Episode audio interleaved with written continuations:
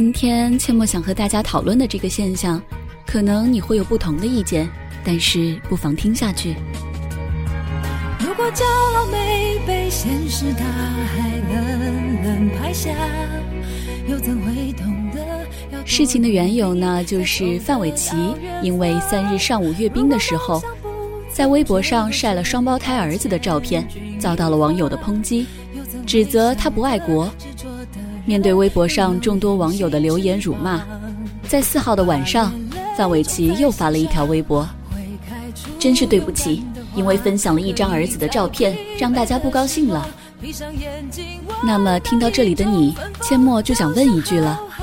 你觉得范范应该道歉吗？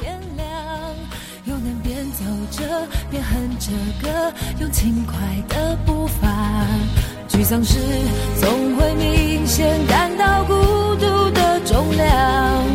渴望懂得的人给些温暖，借个肩膀。很高兴一路上我们的默契那么长，穿过风又绕了弯，心还连着，像往常一样，最初的梦想紧握在手上。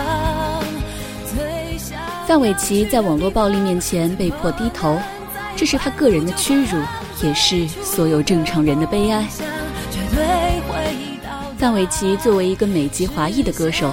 因为他没有发阅兵的照片，结果在自己最新的一条微博里面就有四万多条评论排山倒海而来，绝大部分都是谩骂。你不发阅兵的照片，居然发儿子的照片，你不爱国。你不感动吗？你还是中国人吗？你不爱国，你给我滚出中国！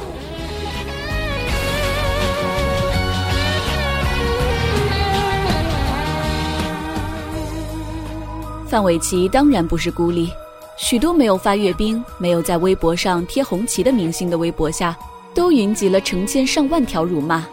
赵薇、林志玲、大 S、S.H.E、蔡康永、何润东等艺人的下面。一片的声音都在说你不爱国，不配当中国人，我要对你取消关注，你太令人失望了，等等等等。而这仅仅是因为他们发微博说，今天我拍的戏杀青了，今天我去参加了一个活动，今天天气不错。其实就在十多天以前，还有一件类似的事情，天津爆炸的事件出来后，马云的微博下面忽然冒出了一群逼捐的。说这是考验你的时候了，你不捐款我就不用淘宝了。如果你捐了，就等于我捐了，快捐钱！沮丧时总会明显感到孤独的重量，多渴望懂得的人给些温暖，借个肩膀。很高兴一路上我们的默契那么长。简单的说，网络上有这么一群人，重新定义了爱国。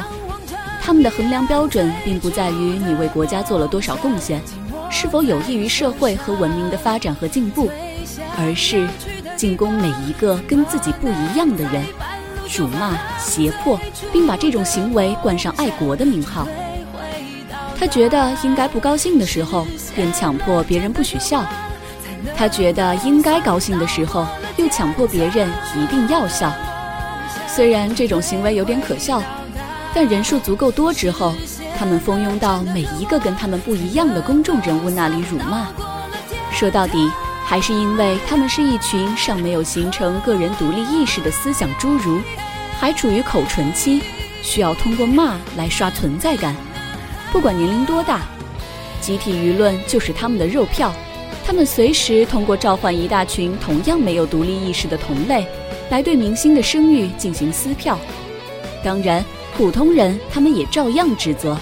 只不过吸引不了那么多关注而已。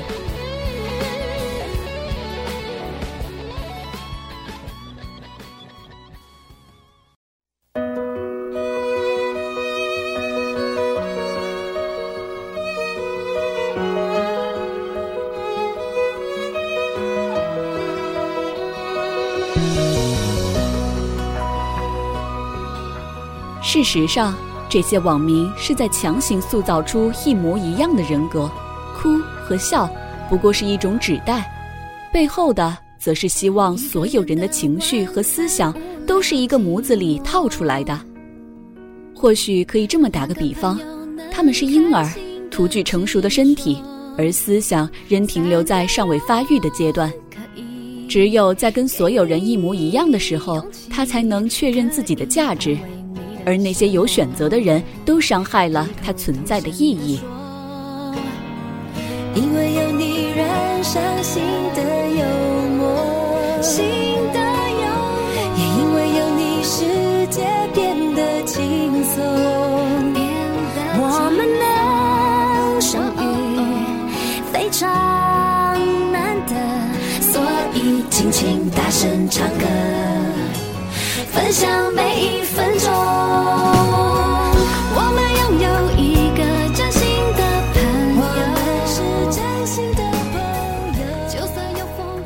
莫言在发表诺贝尔奖获奖感言的时候曾说过：“当众人都哭时，应该允许有的人不哭；当哭成为一种表演时，更应该允许有的人不哭。”盛世是一个你有哭的自由，别人也有不哭的自由的时代，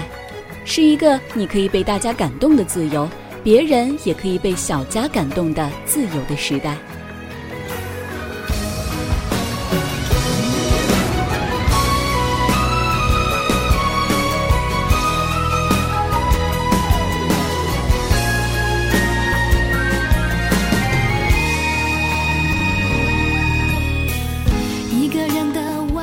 最后，阡陌想跟大家分享一句康德的话：自由不是你想做什么就做什么，而是你不想做什么就不去做什么。不管最初你的观点是应该道歉或者不应该道歉，都希望听到这里的你能够有一点点的收获。因为有你染上新的